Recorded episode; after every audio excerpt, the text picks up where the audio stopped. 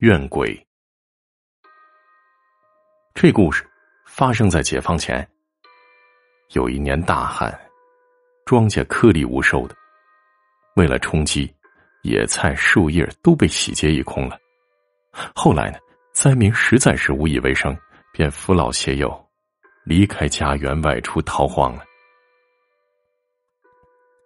逃荒的队伍里，一对夫妻带着一个十六岁的女儿。不幸的是，夫妻俩双双得了疾病，女儿身无分文，无法为父母医治，没几天便撒手人寰，女儿便一人在外逃荒。后来呢，姑娘到了一个叫李家庄的地方，饿晕了，被一个刘姓老汉发现，便把姑娘背回家。这刘老汉有一个儿子，腿脚略有残疾，尚未娶妻。乡邻便劝他将姑娘收做儿媳妇儿，也算是行善了。当时呢，姑娘为报救命之恩，便与刘老汉之子结婚了，生活倒也圆满。可是唯一遗憾的是，五年多了，姑娘并没有为刘家添一儿半孙。刘家渐渐的开始厌恶他，平日里家里农活由他一人承担，并且动不动就打骂他，姑娘是受尽了屈辱。姑娘无情可投，便逆来顺受，终日强颜欢笑。但即便是这样，刘家仍然是不断的施虐。终于在一个冬天的夜里，将姑娘杀害，扔到了村外的井里。在这战乱的年代啊，谁家要是没了个人，就相当于死了个牲口，没人找寻，村民也是睁一只眼闭一只眼。姑娘头七那天晚上，夜已经深了。刘老汉关了屋门，盘腿在炕上扣了一袋烟袋锅，凑到桌子上的油灯前，把烟点着，吧嗒吧嗒的抽了两口，烟呛得他一阵咳嗽，一口浓痰泛了上来。他下了炕，踏拉着鞋走到门口，打算吐痰，一手抓着烟袋，一手扒开了插棍子，拉开门。突然的发现，一姑娘浑身水淋淋的站在门口，头发上还滴着水珠呢，正瞪着眼睛，直勾勾的看着他。刘老汉一口浓痰硬生生给咽了回去。姑娘慢悠悠的说了一句：“我冷啊。”然后回头慢悠悠的走了。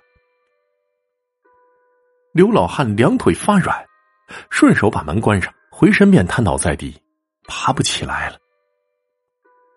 过了很久，刘老汉才爬回到屋里，只见媳妇儿缩在炕上，裹着一床被子，眼睛直勾勾的盯着窗外，慢悠悠的说：“我冷啊。”刘老汉顿时感觉头皮发麻，浑身嗖嗖的风穿骨。因为他媳妇儿的语气、腔调和刚死去的姑娘是真像啊！你，你是谁？刘老汉硬着头皮问：“我冷啊，这井里好冷啊！”媳妇儿目光呆滞，还是慢悠悠的说：“刘老汉，赶紧喊起儿子。”去找村里的神婆。神婆来了之后，从怀里掏出一个香炉，装了一些香灰之后，把四根香插在香炉里，四根细细的烟柱，袅袅升起。然后神婆也不说话，掏出了烟袋锅，竟然抽起烟来。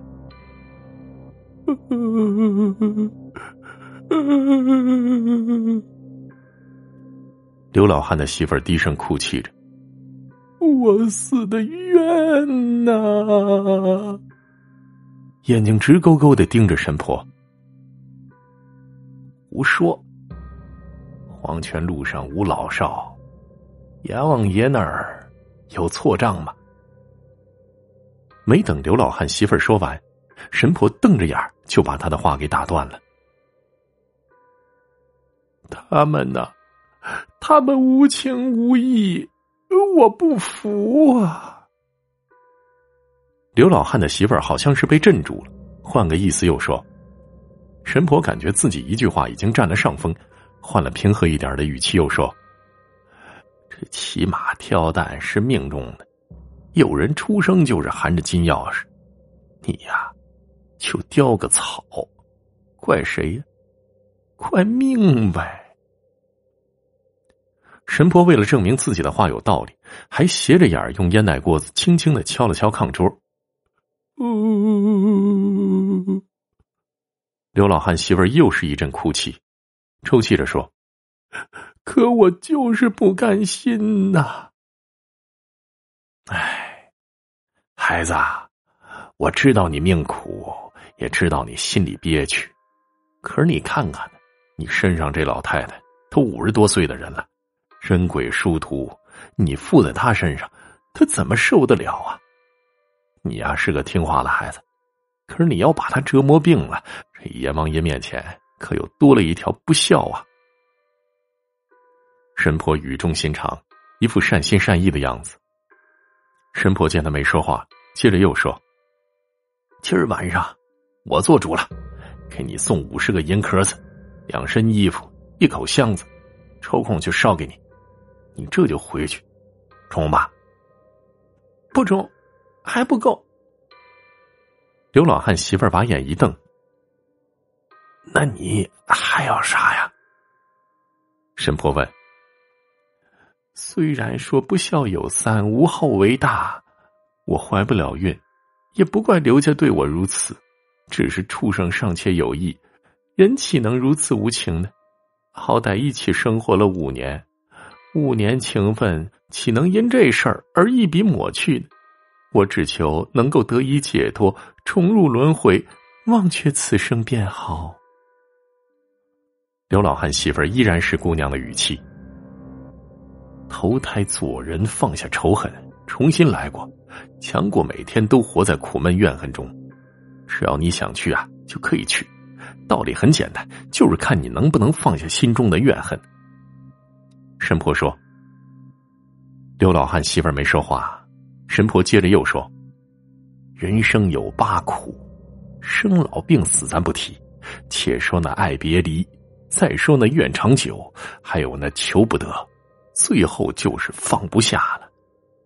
一战爱别离，因此生恨；二战怨长久，为此而苦；三为求不得，从此拖累。”死了，最后你还是放不下呀。罢了罢了，放下恨，放下怨，我愿去投胎做人。话音刚落，刘老汉媳妇儿一下子瘫软在炕上，儿子赶紧过来扶着他，让他躺下，轻轻的盖上被子。神婆也从炕上下来，指着香炉，对着刘老汉的儿子说：“等香燃尽了，明天给我送去。”顺便把许的愿还了，明天找僧人道士给亡魂超度。哎呦，神婆，只让您受累了。刘老汉客气的说。第二天一大早，刘老汉到西山请来了和尚，给那姑娘超度亡魂。此事之后，刘老汉一家人都信了佛。鬼可怕，但人更可怕。鬼妾有意，人却无情。世间之事万万千千，又岂能是只言片语道得尽呢？